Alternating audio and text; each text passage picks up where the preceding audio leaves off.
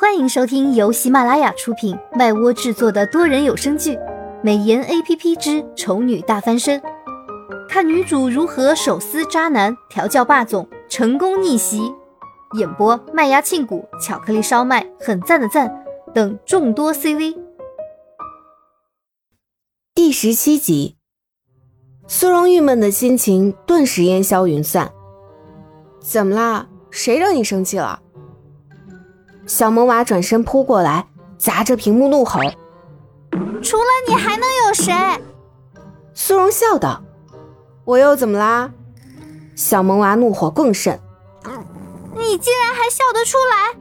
我都提醒你几次了，你连理都不理，光顾着跟那个人渣谈情说爱。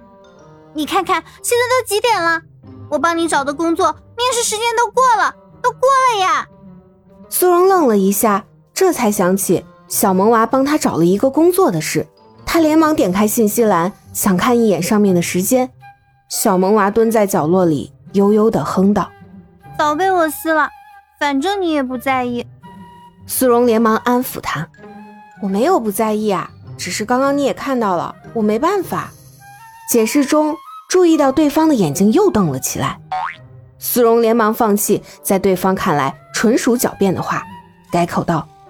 我知道错了，以后保证不再这样了。小萌娃瞪他，没有以后了。说完，咻的一声，自动隐藏了。苏荣尝试着叫了几声：“小美，小美。”手机屏幕还是停留在平常的桌面上，看来是真的生气了呀。不过就一个 A P P，难道还真的能有生气这种情绪？会不会只是一种数据设定之类啊？但是想想还是觉得很对不起他呢。苏荣啧啧两声，觉得自己真的是要疯了。得亏这 A P P 是个小萌娃，要是个帅小伙，照他这个趋势，还不得陷入爱河无法自拔啊？还是稍微控制一点，别走火入魔了才好。苏荣将手机放到一边。转而去灵性被闲置在一旁的小笔电，他忘东忘西的，也不可能忘记即将失去现在这个住所的事。当下之急，还是先要把下一个落脚的地点找好吧。苏荣花了两个小时的时间，还是没找到。不是太便宜了，不靠谱；就是太贵了，租不起。正琢磨着，不知道该怎么办呢，他的眼睛突然瞄到了手机上。既然小萌娃这个 A P P 能帮他找工作，那帮他找房子应该也可以吧？正好趁这个机会跟小萌娃和好，让他早点消气，省得他这心里没着没落的，跟真走火入魔了一样。小萌娃一听苏荣找他帮忙，略微挣扎了几下，就同意了。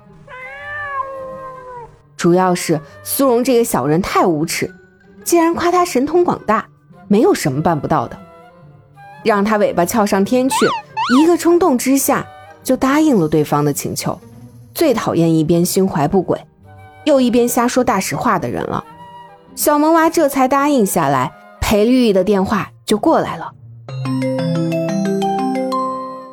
小萌娃竖起食指，准备来个拒接，苏荣却先他一步将电话接了起来。小萌娃鼓着腮帮子，不满的瞪眼。苏荣此时已经将手机放到了耳边，所以没看到。哎，苏荣，你到家了吗？嗯，我刚刚就到了。想说你急着赶去见客户，应该没时间接电话，就没打给你。哎，再忙，你的电话我也得接啊。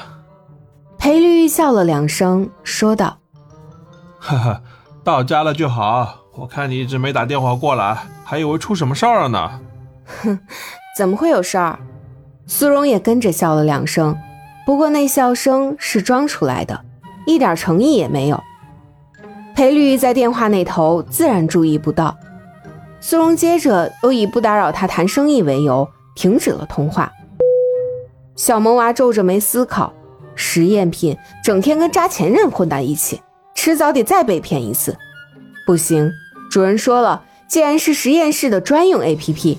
那就有责任和义务保护实验品不被破坏，所以他得想办法转移实验品的注意力，不能让他继续围着扎前任转了。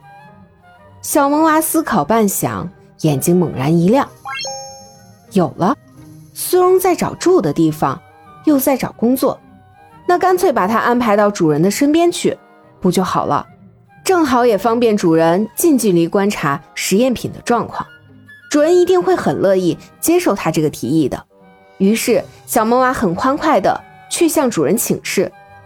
作为主人的唐胜反应很平淡，让小萌娃非常失望。不过，值得庆幸的是，唐胜同意了。小萌娃火速跑去告诉苏荣这个大好消息。只不过，他的说法是，他帮苏荣找到了一个包吃包住、工资也很合理的工作。苏荣很兴奋，问是什么工作。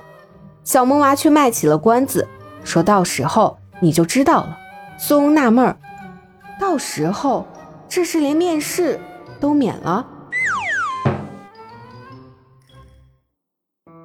本集已播讲完毕，我是小美的扮演者，很赞的赞，支持我们就来播订阅吧，么么哒，嗯啊。